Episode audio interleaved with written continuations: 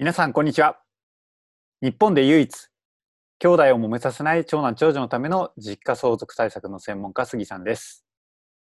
えー私はですね、えー株式会社 PS イスタンプランニング代表取締役そして、えー一般社団法人日本就活サポートセンターの理事をしております。経歴としましては、えー17年間固定資産税をですね市役所の職員の方に、えー教育してきたという経験を生かしてですね今相続の仕事をしておりますが住所だけ聞けば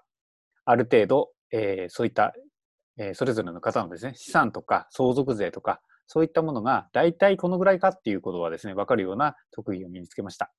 えーおかげさまで、えー固定資産税というね、業務をやっておりましたので、TBS の N スタさんに出演させていただいたりとかですね、えー書籍も3冊書かせていただいております。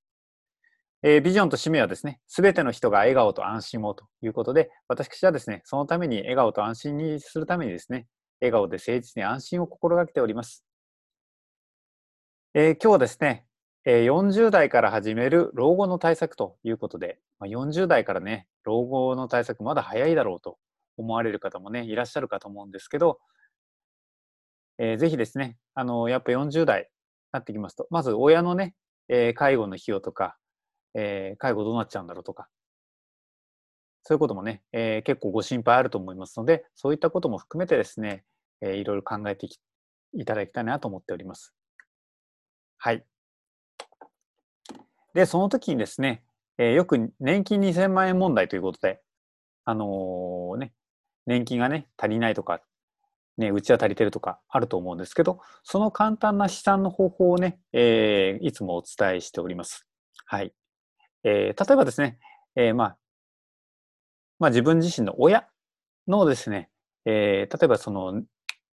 老後を考えた場合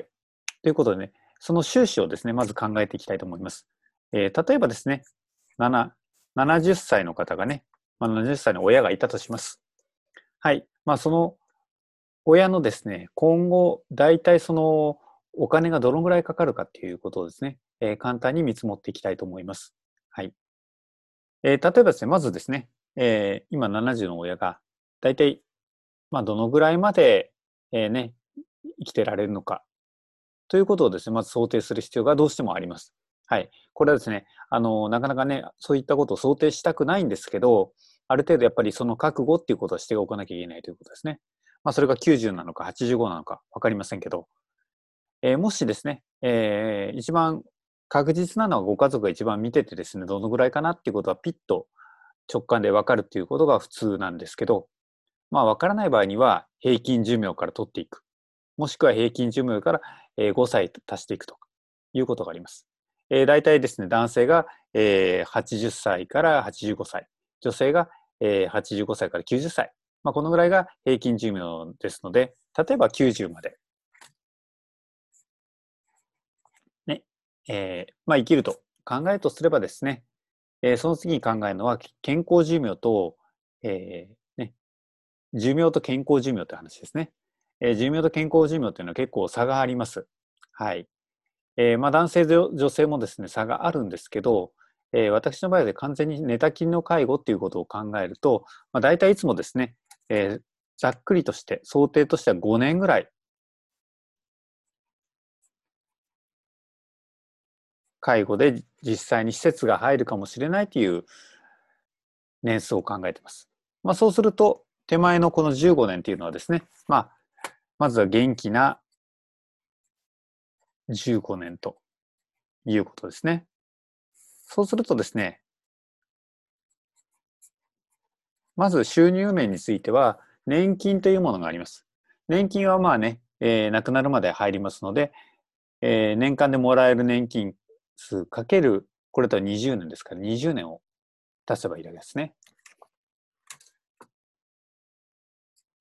で、出る方はどう計算するかっていうと、まあ、これも簡単です。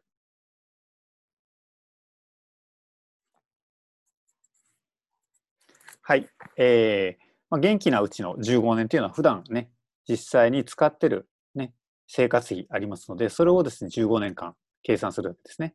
で、介護ってなった場合ですね、実際施設に入ることを想定すると、まあ、大体その、ね、最低限のラインで20万円、ちょっと多めで言いますけど、20万円とか、ちょっとお金がね、えー、まあ贅沢なところ入るって形になると35万円とか、まあ、そのぐらいを見ていただいて、その年数を計算するだけです。で、入りと出を計算すれば、えー、簡単にこれからですね、お金がね、足りなくなるのか、まあ、切り崩さなきゃいけないのか、えー、ね、逆にね、まあ、これ以外に、例えば年金収入以外にも、人によってはアパート収入とかあると、まあ、その収入の方が上回ってくるケースもありますので、えー、ね、どっちになるかっていうことはそれぞれの方によって違うんですけど、やっぱりですね、大事なのが将来を予測するということなんですね。はい。ぜひ、あのー、こんな簡単な計算式でもざっくりプラスかマイナスか分かることによって、まあ、年金収支というものが分かりますから、えー、ぜひですね、まあ、今から、えー、老後の対策というものをですね、まあ、親の、親も含めて、そして自分もですね、まあ、この方式であれば何歳まで働いてということで想定できますので、そんな形で計算が簡単にできるということですね。ぜひ、あのー、ね、若いうちから老後の対策をですね、進めていただければと思います。はい。ということで、えー、今日の動画についてはですね、これにて終わりにしたいと思います。ぜひ、お役に立てば、えー、いいねとチャンネル登録お願いいたします。以上です。ありがとうございました。